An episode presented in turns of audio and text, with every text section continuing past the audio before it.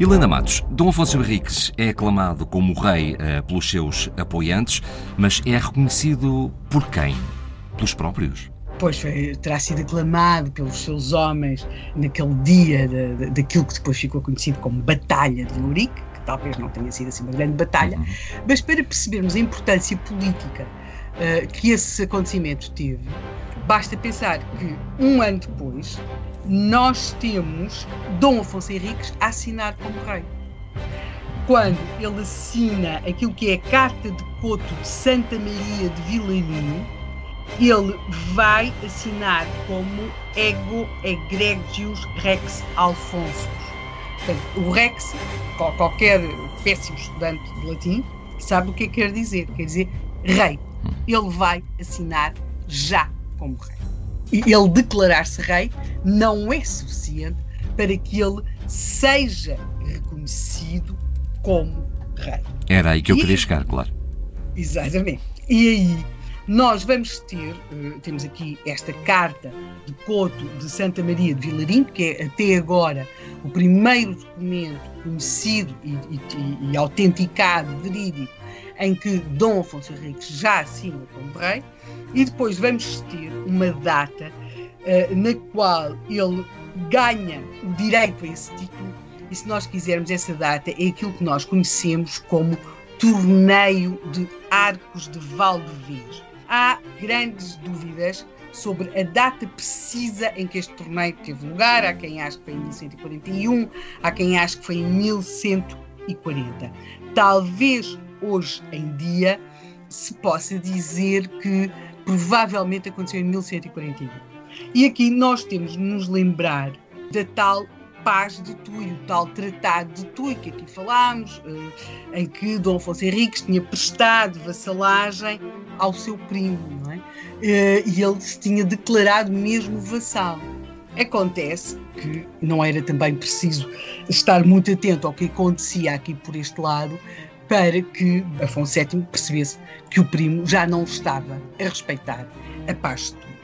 E, portanto, as tropas de, do, imperador uh, Afonso VII vão entrar no território daquilo que era o crescente condado Calência, vão entrar, há, há uma situação de, de, escaramuça, muitos destes conflitos que nós depois mais tarde vamos conhecer, como batalhas e tudo isso, eram sobretudo uh, escaramuças, não é? Uh, terá havido uma circunstância em que os homens de Dom Afonso Henriques conseguiram fazer ou aprisionar, ou fazer reféns, ou aprisionar alguns dos nobres que acompanhavam Afonso VII. Bem, seja como for, agora vamos puxar assim pela nossa imaginação e, e, e lembrarmos daqueles filmes que vimos com aqueles torneios, torneios em que havia um cavaleiro vestido de branco contra um cavaleiro vestido de negro. Bem, aqui das cores nós não vamos de maneira nenhuma asseverar nem da cor das vestes, nem dos cavalos,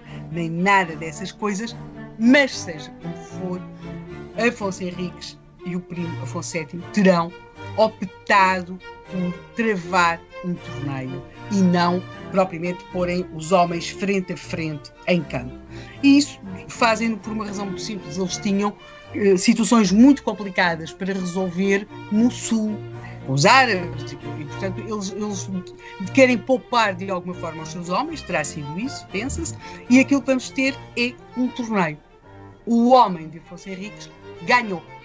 Afonso Henriques e o seu primo fazem aquilo que nós hoje definiríamos como um acordo de paz. E note-se uma coisa: o primo de Dom Afonso Henriques intitula-se imperador. Ora, um imperador pode ter como vassalos reis.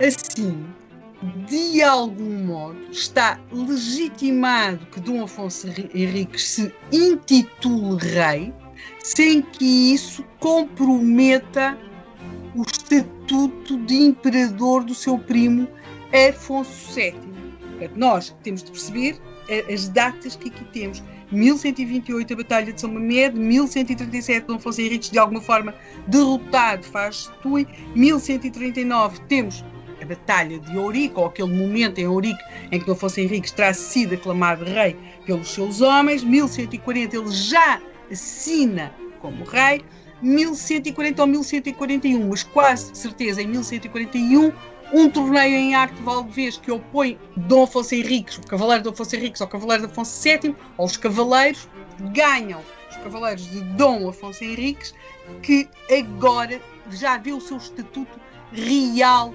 reconhecido. Mas ainda não se pode falar de Portugal como um país independente. Mas antes, quando chegarmos ao fim da semana, isso certamente que já aconteceu.